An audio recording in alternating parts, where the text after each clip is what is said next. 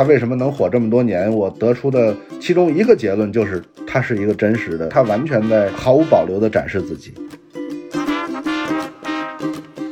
平台有意的去发现一个人，然后呃扶持他，才是这个人能破圈的一个决定性因素。我们大家每个人就发我今天吃了什么，对吧？我今天呃去逛公园了，我看到什么？没有人在乎的，这些东西也不可能变成商业价值。但是它营造的这么一个幻象，那这个幻象之下，其实又是专业的人在制造内容。并且是这种专业的人在制造内容的时候才能够火起来。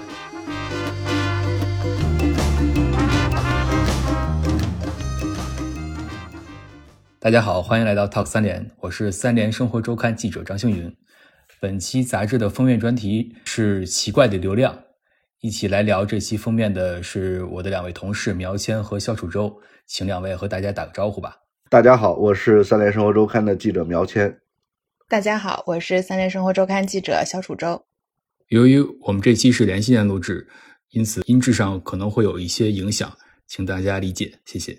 其实这期封面这个缘起其实也很简单，就是这个五一期间嘛，挖呀挖的这个视频。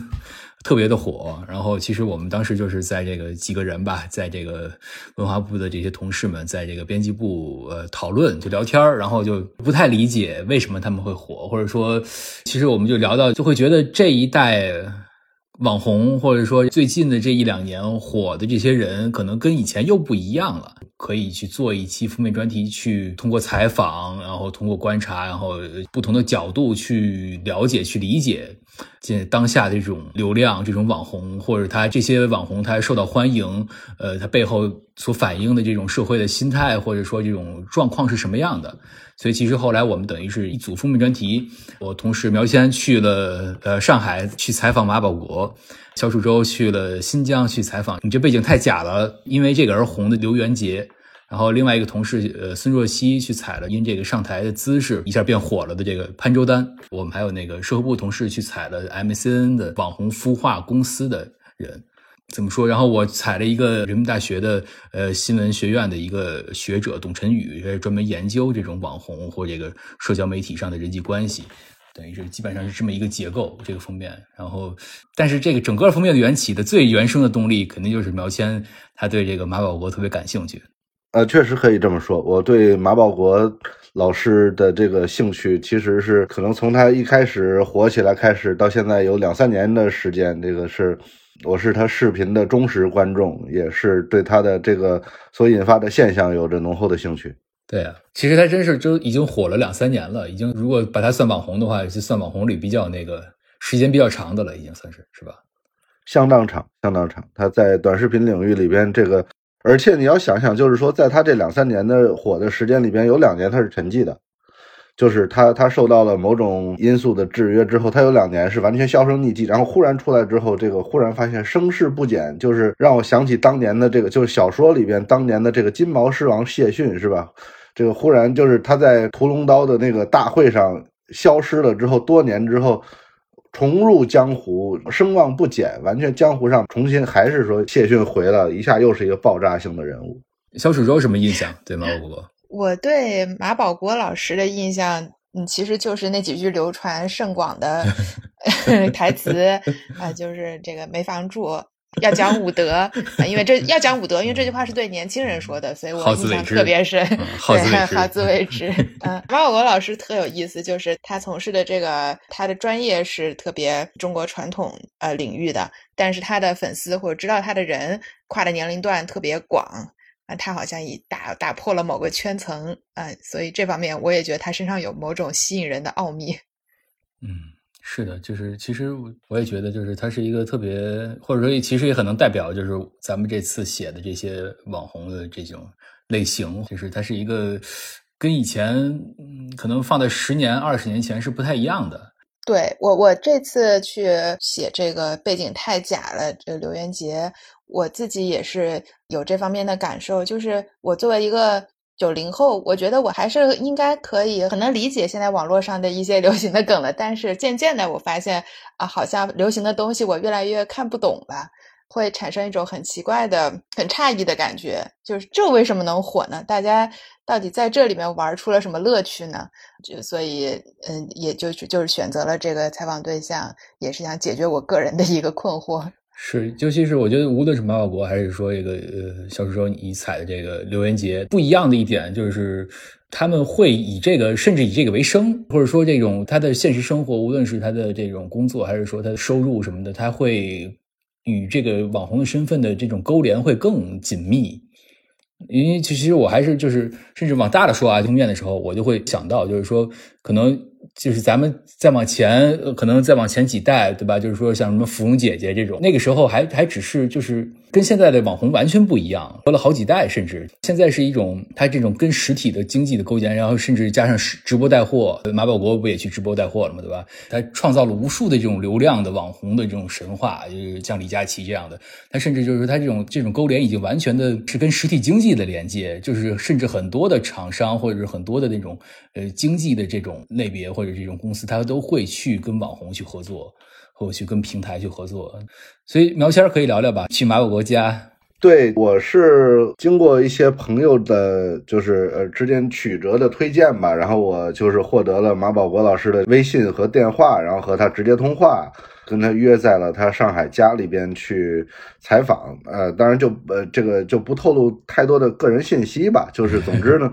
我们是约了，呃，早上九点在他家进行采访，但是我没有想到上海的就是早上那么堵，我感我都感觉怎么比北京还堵，然后我迟到了十多分钟，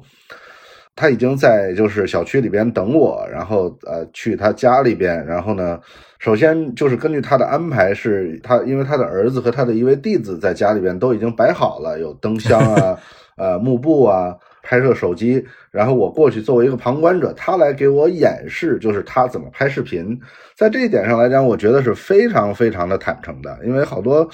我觉得好多视频博主是不是羞于见人啊？觉得不想对。但是马老师他是主动要求说，就是让我在旁边看看啊，就是让我在旁边看。呃，半个多小时的时间，他他有自己去在站在镜头前，就是比划，然后讲他当年那场著名的比武，就是被人击倒。他要解释，他说啊对方怎么出招，我为什么啊就大意了，没有闪，没防住，怎么怎么样？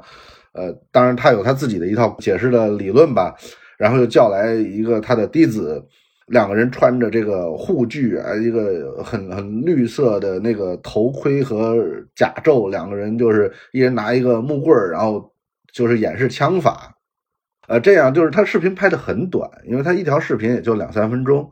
所以说，就在我在那儿坐着没多长时间，他就已经呃，无论是呃一个人、两个人，就已经拍了七八段了。接下来就就又从厨房里抬出一个桌子，呃，摆上这个面板，就开始包饺子。他又拍了一段包饺子的视频。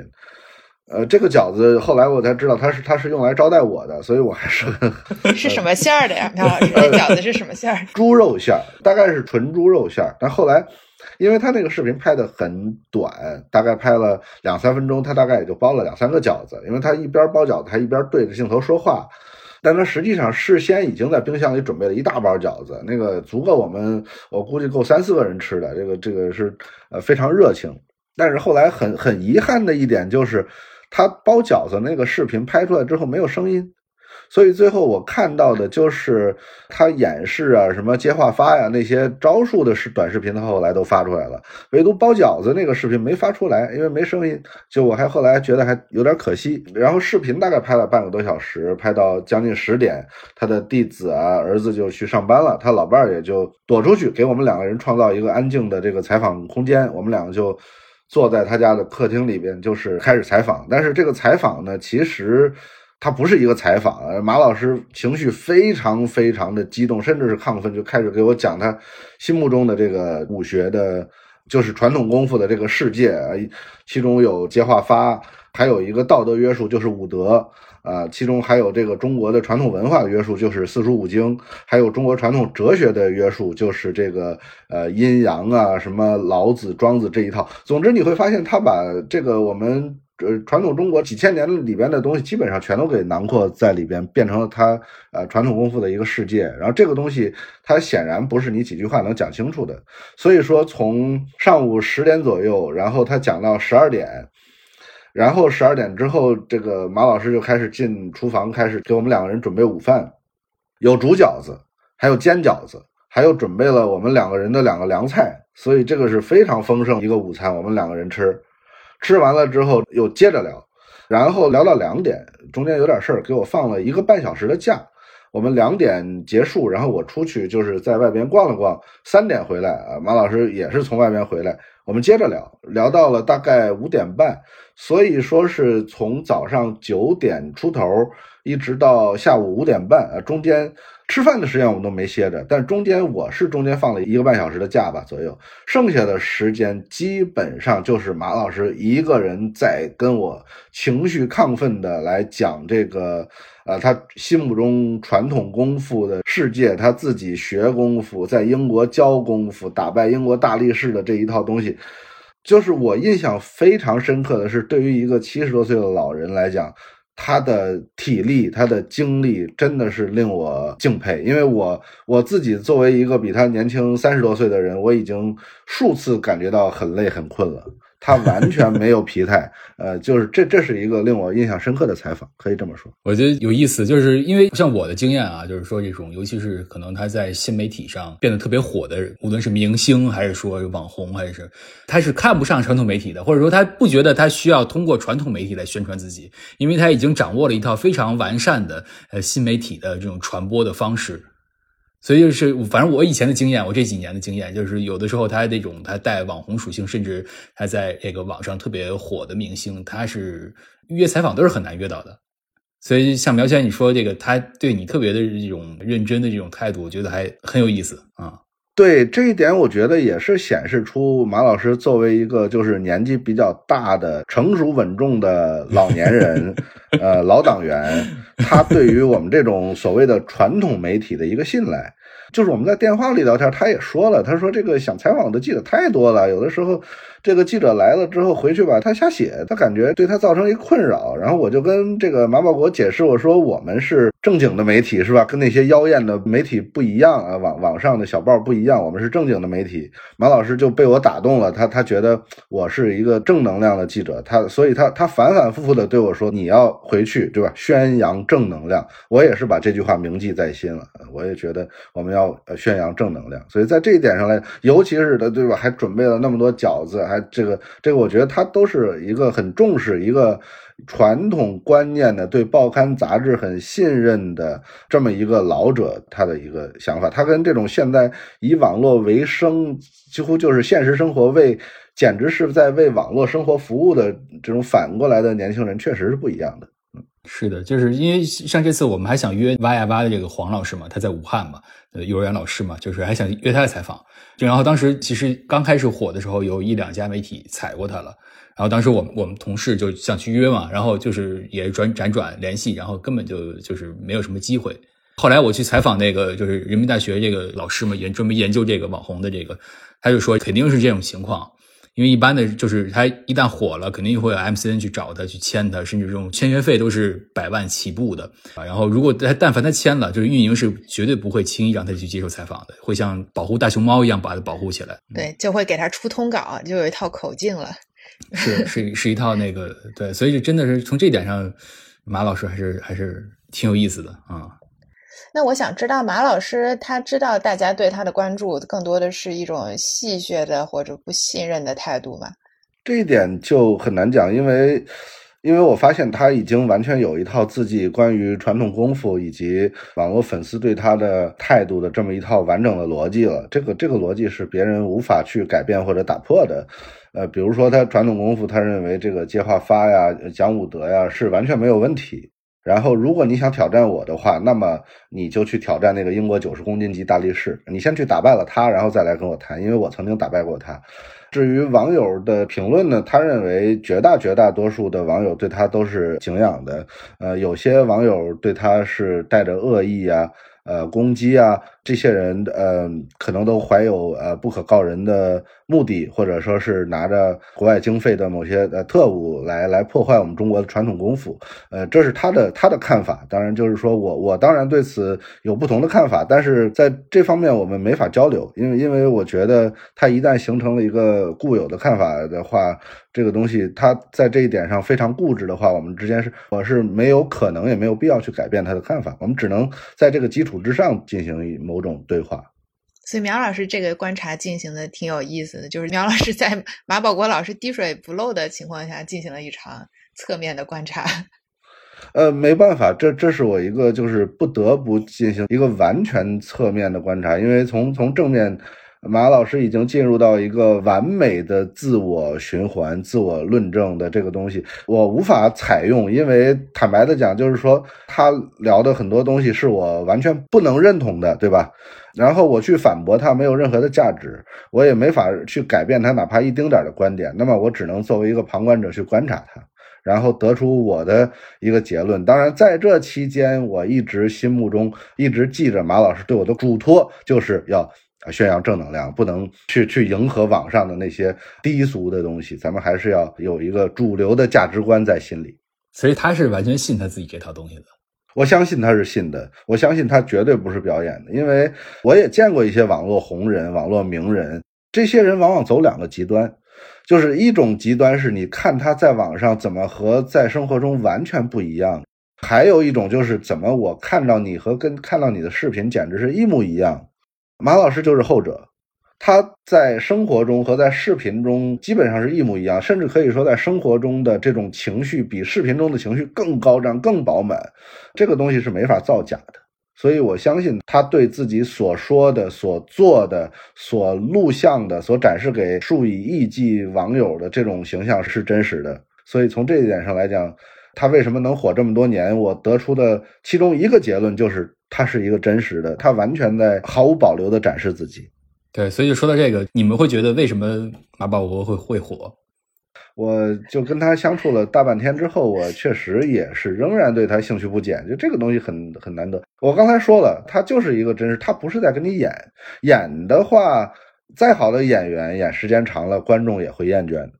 首先他是真诚的，其次他和网友之间。的传播和接受之间存在着一个巨大巨大的语境错位，这个我也说了。马保国老师他是一直想为大家展示一个他心目中的纯洁的博大的，几乎无所不能，能见谁打谁的一种中国传统功夫。但是现代网友可能对他这一套，坦白的讲，并不信服。传统功夫的神话，现在在互联网语境下越来越被肢解掉，所以它它变成了一种对于马保国的围观，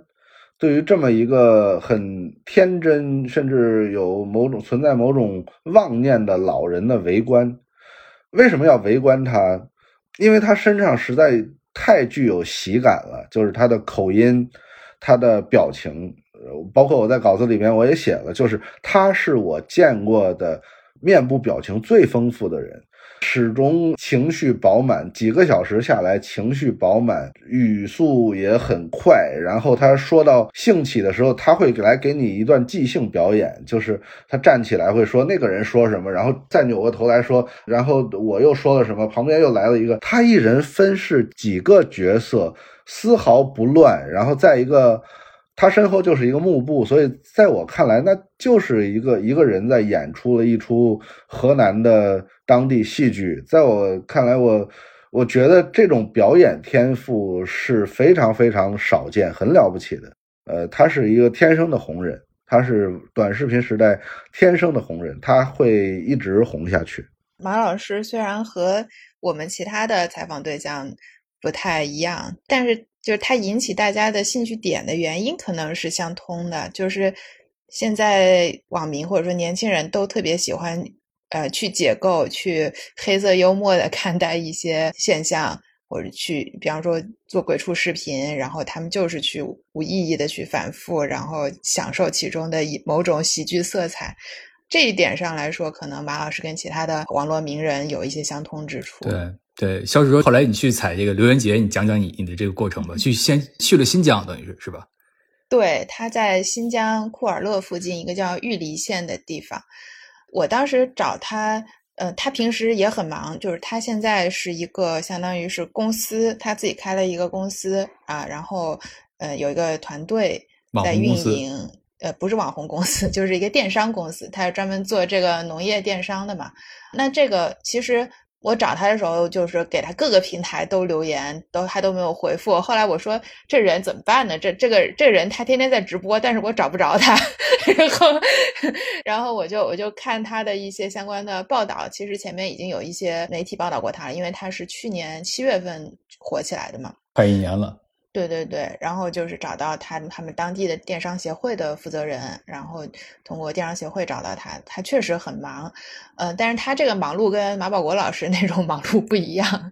就是他他好像从他的这个网络红人，或者说作为一个被恶搞的客体这个身份里面走出来了，他就是他想退居幕后，然后他在想打造他自己的一个电商平台。恰当的利用这个梗带来的流量，然后去做他自己真正想做的事情。我觉得这个还是在这个红人里面算是比较少见的一个案例。他现在还在那个背景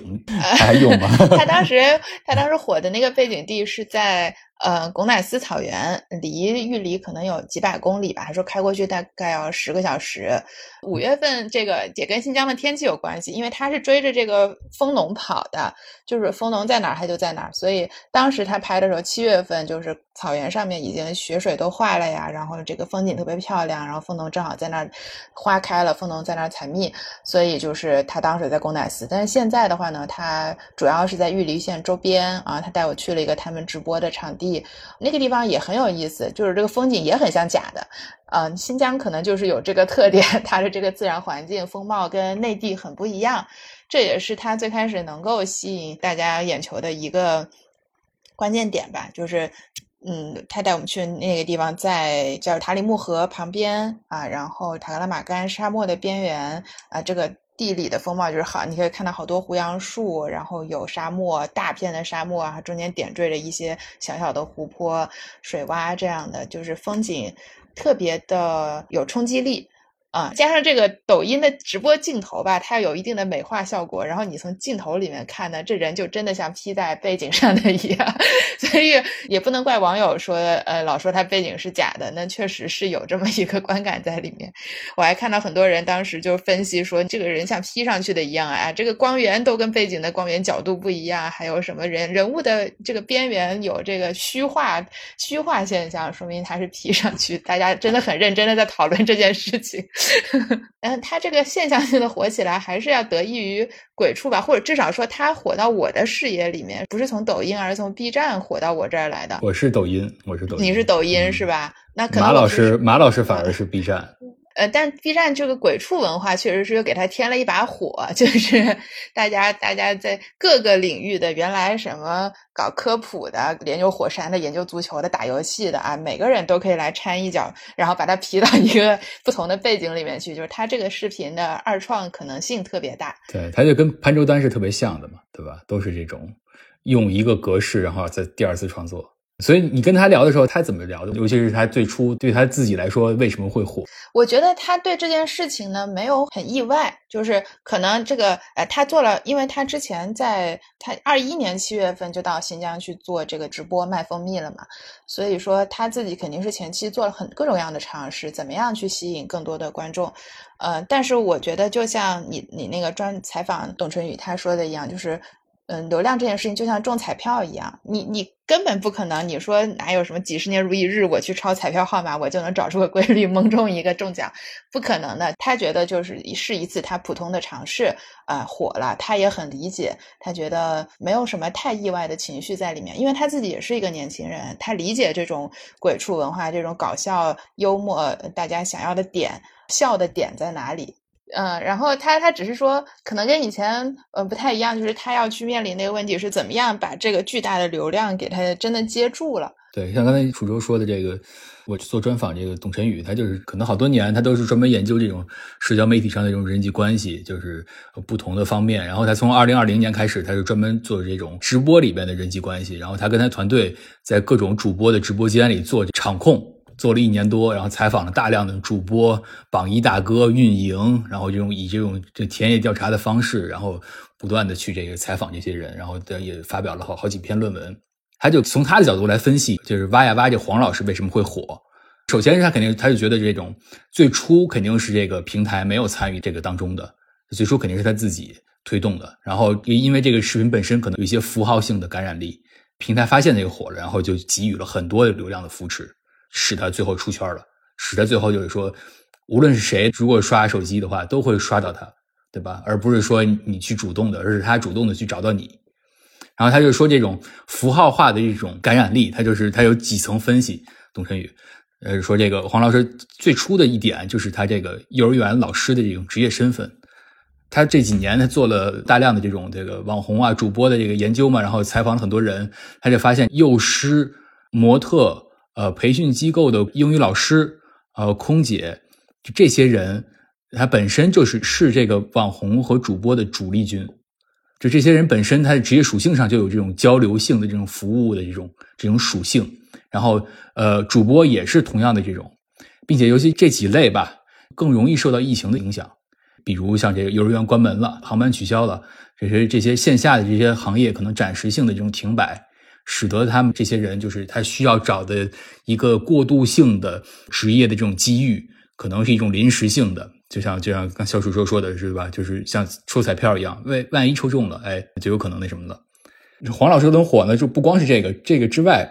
尤其他这个视频在幼儿园唱的，然后背景有很多小孩的那种歌声，跟他是在一起的，这种对吧？不完美的这种稚嫩的歌声，也能够给予这个黄老师，无论是幼儿园的这种单纯、善良、无害的这种符号，整个这些综合在一起，这是他这个最初能够火的动力。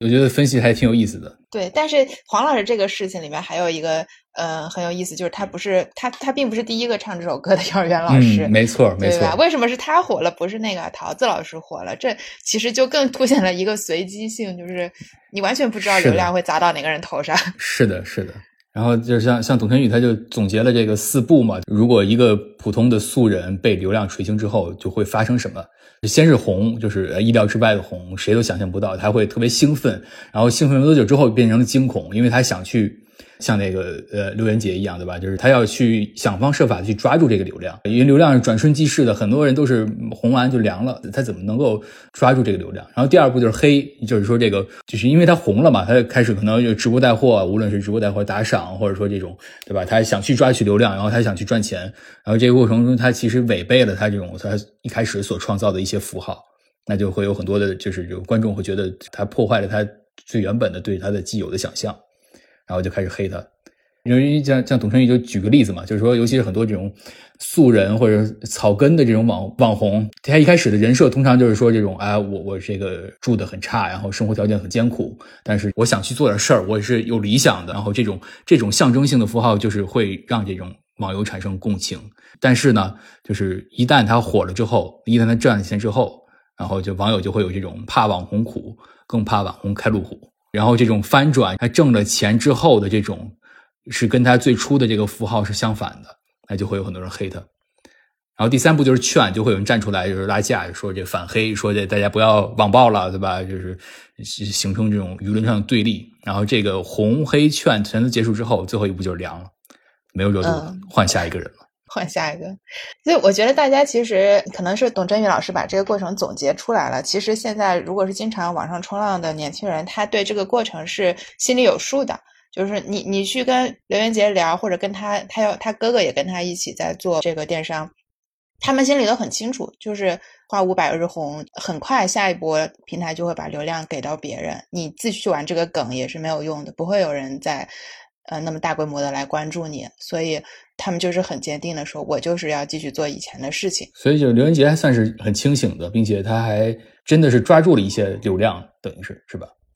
对，就是他把他这个他身上，其实我觉得黄老师也有这样的可能性，就是嗯，那他把他身上正能量的那一面给他凸显出来，然后把他自己这个人从一个梗里面。呃，挑出来，比方说，后来就是他给他二创的一些 UP 主，很快就是发现自己视频下面有人自发的来评论说笑梗不笑人啊，这个，嗯，你不要光看这个梗，你要知道他背后他是做什么事情的，你就不应该拿他来恶搞。你会发现大家心里其实，呃，笑归笑，大家还是会天然的去亲近那些做正事儿的人，或者是身上有很正向的标签的那些人，然后他去抓住这样一个转向的机遇。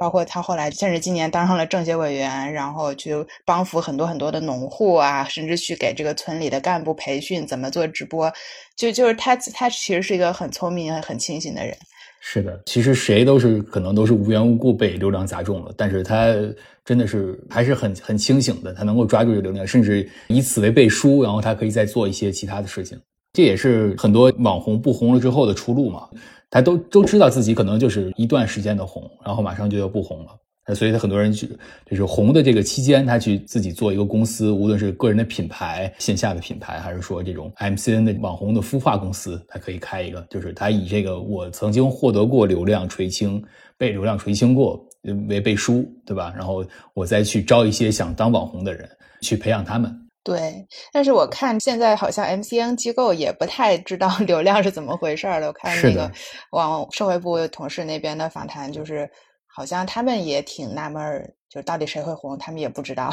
嗯，是的，这是一个流量神话嘛，对吧？算法嘛，其实就是还是算法嘛，但是算法就是一个特别的被制造出来的一个密码啊。对，哎，苗老师那边马保国老师签的那个 MCN 机构。他们是怎么想的？他们什么时候签的？关于马保国老师签的那个机构，他没有告诉我是什么名字。但是马老师告诉我，他就是在二零二零年五月那场著名的比武之后，呃，他三十秒之内被人打倒了三次，还陷入短暂的昏迷。当然，根据马老师的描述，他是中毒了。不管怎么样，就是那个视频一下火了之后，就有朋友来介绍说有 MCN 公司想要签你，之后就。他们就签了这个几年的合约，具体的我也不想，呃，因为马老师跟我说的还是比较细致的，但是我不想去揭露人家的商业秘密，对吧？就是总之他就签了一个这样的一个商业运营公司，但是呢，在二零二零年十一月，就是说，呃，主流媒体忽然一个针对马保国现象的一个评论出来之后，马老师就迅速的就被这陷入两年的一个沉寂嘛，就是 B 站上关于马老师的这个鬼畜视频全都下架。呃，但是直到这个二零二二年，也就是说，他基本上是沉寂了两年。二零二二年年底，据他说，忽然有视频公司又来找他说，针对你的这个禁令啊，已经解除了，咱们可以再继续了。于是马老师又开始这个愉快的拍视频，就是所以说他又复出了，等于又复出了半年时间。那这个公司还是挺有眼光的。对，是这样，就是签了这么一个从热度上来讲经久不衰的人，从这样这一点上来讲，这个公司真的是非常有眼光。其实我会感觉到，就是现在的网红，他们一红就是全平台的红，就包括 刘文杰跟我说，他可能有同时在经营十个平台，但是他们可能每个人根据自己的特点，嗯，他在平台之间会有一个不同的侧重。在这方面，马老师好像没有什么侧重吧？我在抖音、在快手、在微信视频上都看过他的视频，我感觉怎么都是一样的。就他会同时发在各个平台，是吗？呃，而且那些视频从拍摄、录制、剪辑、制作，我看基本上都是他一个人做的，不是不是他一个人，就是他和他弟子、他儿子，就那么三四个人制作的吧。我看也也没有什么其他的更多的东西，然后就他直接就制作，制作完就就发上去了。在我看来是这样一个非常粗犷的、非常有信心的这么一个操作手法。像刚才肖主任说的这种全平台，就是它其实还是一个破圈的概念嘛。无论是它是从抖音火的，还是从 B 站火的，这也是平台想要想要得到的嘛。就是说它破圈了，破到其他的平台上了，那它其实它原来是在哪个平台，它还还是依然是会有一个巨大的影响的。但是这些短视频直播的平台，通过这些年的发展，其实就有一个大的趋势，就是说这种平台的权力越来越大。然后，并且这种平台之间会有吞并，就是最后的结果就是我们以前常常说，对吧？互联网是一种去中心化的，但最后其实就是几个短视频直播平台集中着大量的这种权利，然后这种权利是不仅是左右着人们的审美，也左右着经济，甚至对吧？左右着算法，所左右着流量，去这个流量是给谁，那个流量给谁，有一个这么一个过程。可能是尤其是在早期这个平台刚建立起来的时候，平台跟网红的关系，它是一种平台希望给这些网红不同的这种流量的扶持，这种数据的公开，各种的优待，让他去来到入主到这个平台里来发展。然后，但是一旦是这个平台的发展到一定的程度之后，颠倒过来了，这个权利就变成了平台在控制网红。对，我觉得其实网红在平台面前是相对来说比较弱势的，就是他也不知道平台还能给他多长时间。就像刘元杰，他这个过程里面，当然平台的推动非常的重要，就是包括呃，他首先当然是野生的视频、二创视频有了以后，平台给他出一个专门的话题、一个标签，对吧？嗯，背景太假了，甚至说推出一个挑战活动，吸引大家都来做这个呃视频再创作的挑战。然后 B 站是发现他在抖音火了以后，马上去邀请他入驻 B 站，然后正式的发一条这个啊 B 站观众们我来了这样一个视频，对吧？马上把他这个账号给扶起来了。他就是他在 B 站上面，其实嗯，关于他的视频流量浏览量最高的都是他自己发的。就是都是一两千万的这种浏览量，远远超过其他的二创视频，所以我觉得就是平台有意的去发现一个人，然后扶持他，才是这个人能破圈的一个决定性因素。嗯，甚至尤其是像抖音，它那种一用它的这个话题，或者用它这个参与这个挑战，你是一个素人，如果你参与了这个挑战，用了它的这个背景，你也会得到相应的流量。这这个平台是会给一个流量扶持的，对，就像那个我我刚踩到一个二创作者，他是做航空科普的，就特硬核的那种，上来给你弄一个航天器的那个界面，然后在那给你讲这个按钮是干嘛，那个按钮是干嘛，就是他那个圈子很小，他可能最多就是三五千的这个浏览量。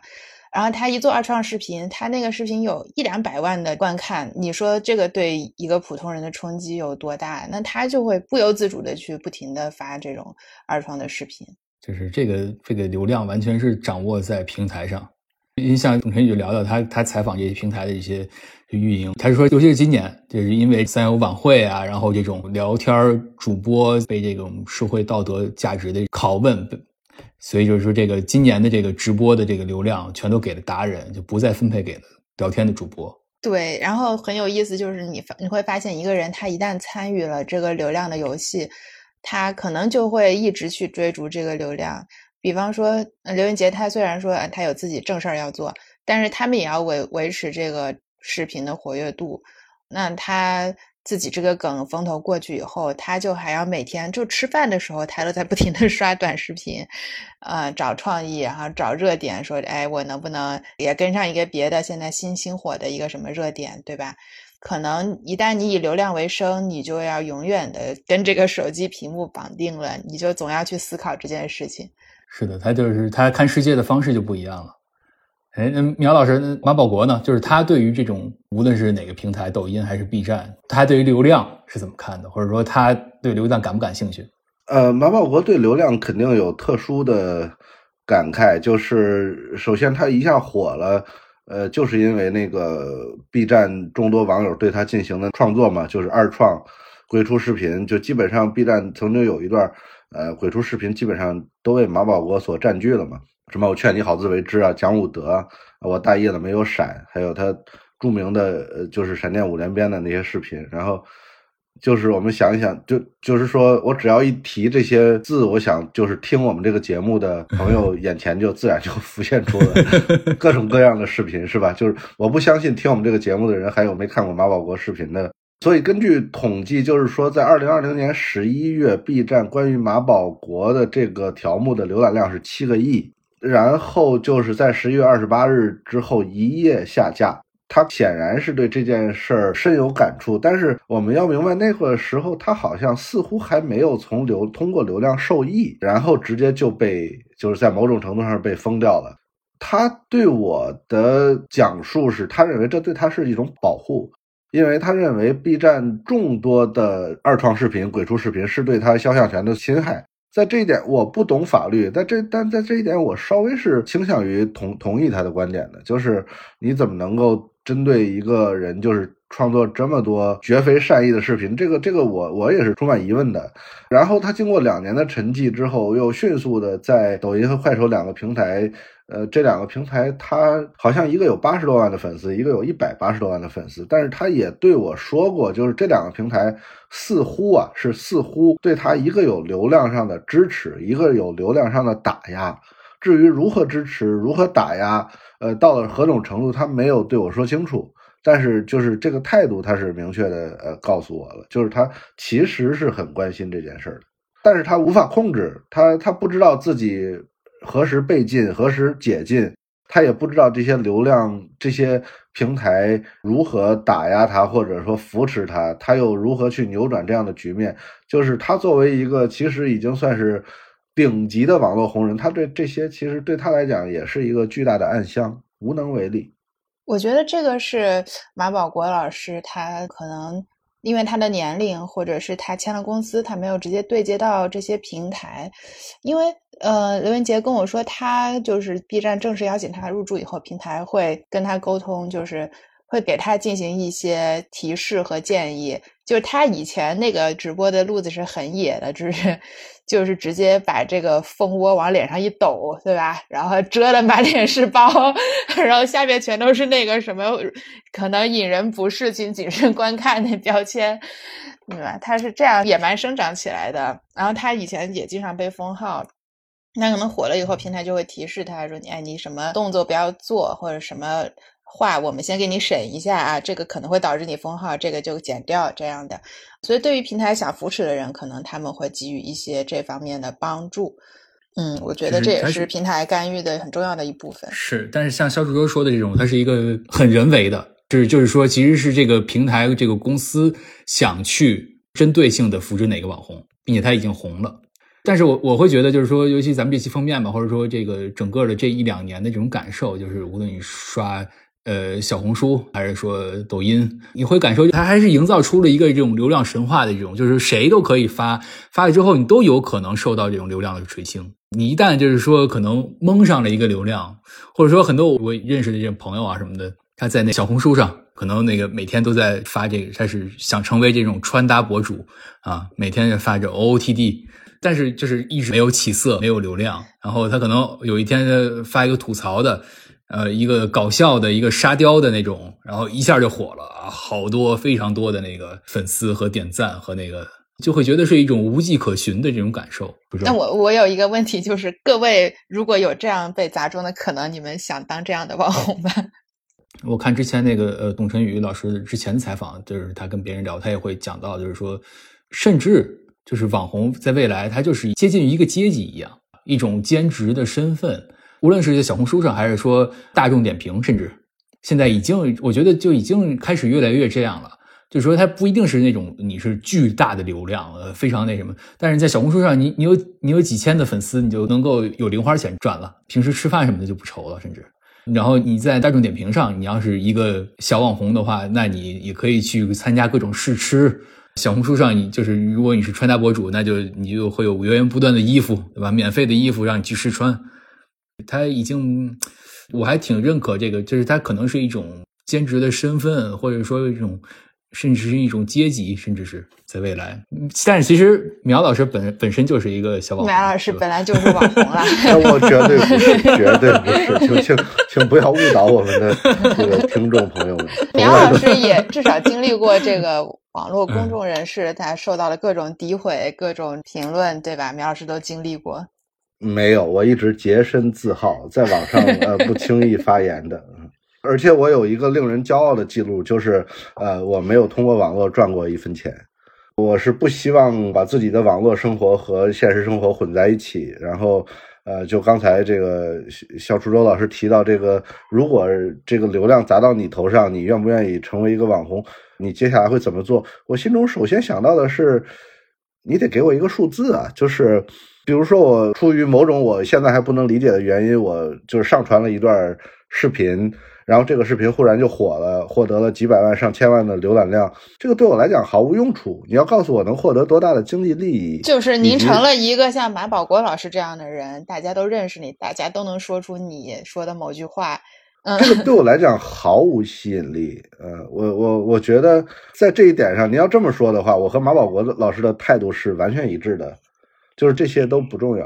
嗯，但是你可以用它去挣到，对，这这就是一般的，对一般的一个素人网红他要面对的事情，对吧？就是说他在另外一回事了，对，有天降流量，然后呃，所有人都认识我，走到街上，所有人都认识我，所有人都重复我的话，都在模仿我，呃，这这个这个本身对我是没有任何吸引力，甚至是对我来讲是一件挺可怕的事儿。然后你得告诉我，有一个广告公司拿过来一个多大的订单，然后让我让我来签字，我一签字。呃，这笔钱就给了我，对我有足够大的诱惑，让我来能够接受这样的耻辱。呃，就就对我来讲，就完全是这样的一个课题，而不是一个所谓的在网上成名，有一个呃获得一个我是一个小名人这样一个所谓的虚荣心的。所以我们刚才聊了很多，我我一直有一个疑问，就是他们到底能赚多少钱？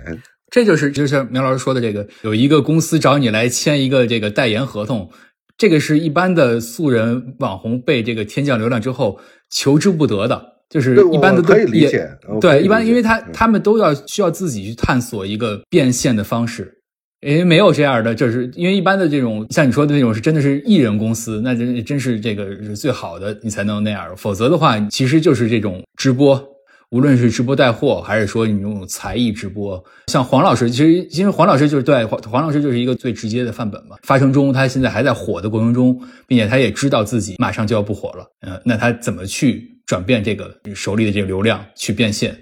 但是其实因为像那个董晨宇他说，一个腰部的，就是中部的才艺主播，就是基本上大概做的非常好，可以一个月有十万块钱收入，这还是顶级的，顶级的是这样的。那其实也不多呀。对，然后一个普通的腰部的主播，才艺主播，呃，可能直播间直播的时候有有几千人同时在线的话，就一个月是三到五万或者一到两万，其实就是一个这样的工作。对，我觉得我们现在终于才谈到了这个关于流量的一个核心的问题。我承认，有的人在网络世界中找到了生活的意义，满足了精神需求，就这些东西我都不否认它。但是对我来讲，我必须从最他最庸俗、最实际的角度来讲，就是说，在网络上进行各种各样的活动，抛头露面。呃，不惜美化自己或者丑化自己，甚至是做出各种演出，究竟能获得多少经济利益？然后在这一点上来讲，特别奇怪，就是我自己也采访了网红，我生活中也认识网红。呃，尽管如此，我从来从来没有一个就是得到一个靠谱的数字。我觉得人家也不会跟你说，人家也不会跟我说。然后就是你听到的都是，要不然就是一种天价，你觉得这太夸张了，根本不可能。嗯，比如说什么什么随便发一条微博，什么给你几十万上百万，在我看来这不可能。嗯，还有什么太太低的？总之就是说，这种东西就还是咱们一个一个对我来讲，起码是是一个充满着就是不确定性、充满着幻幻想和狂想的世界吧。嗯。是的，这也是平台想要刻意去营造的一个，它就是这种神话，然后去吸引不断的人去发东西，然后想去这个获得流量。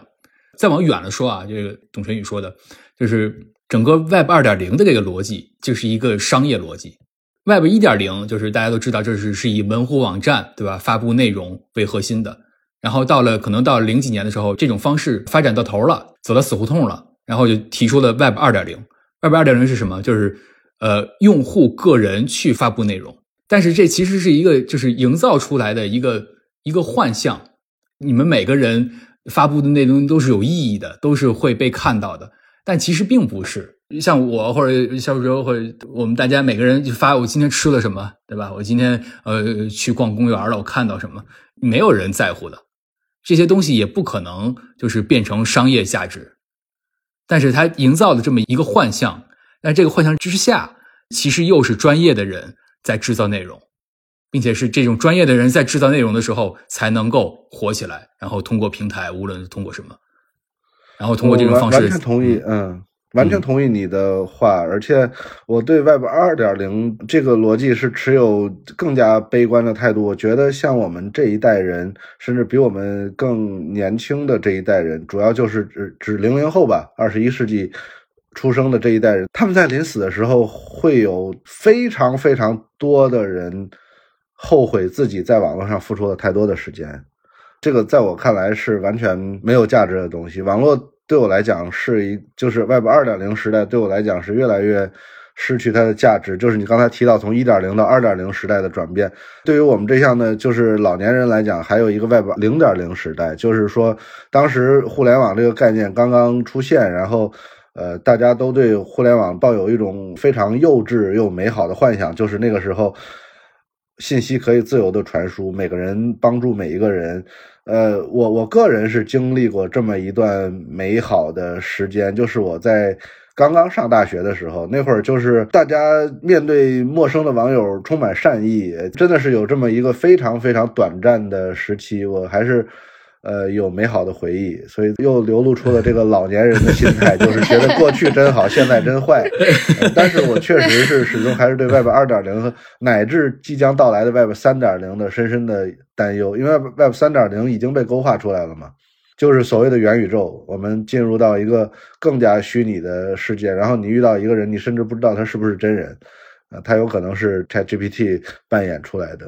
对我我我挺同意这种网络上的热闹给我们制造的一种虚假的繁荣这种感觉，但是我很怀疑苗老师刚才说的这个年轻一代死之前会后悔自己在网上花了太多时间。我想说，我这么大的人哈，这个九十年代初出生的人，还能童年还有一段时间是真的在没有互联网的世界中生活过的。那现在的小孩他根本就没有过过没有互联网的生活。我觉得他们不会去想象，说我这个时间我不花在网络上，我还能去干别的事儿。对我这么说，完全是从我自身的这个经历来考虑，因为我基本上每天睡觉前都要忏悔一段，就是我今天怎么又对着手机屏幕这么长时间，又对着电脑这么长时间，我真的就是，对吧家里边。对吧？就是明明还有别的事儿需要做，这个所所所以，我我认为，就我不说别人，也不去以老一少的口气来说别人，就我说我自己，我自自己在死之前是一定会进行这样深深的忏悔的，但是又没有办法，这是某种呃病态嘛。所以，这个从这个角度来说，马保国还是并不老，内心并不老。马老师是虚幻的网络世界中一点难得的真诚。确实是这样，就是是一个真人，一个实实在在的真人，可以这么说。我觉得马老师是没有网瘾的吧？他不会像我们这样没事儿就刷手机吧？他应该是，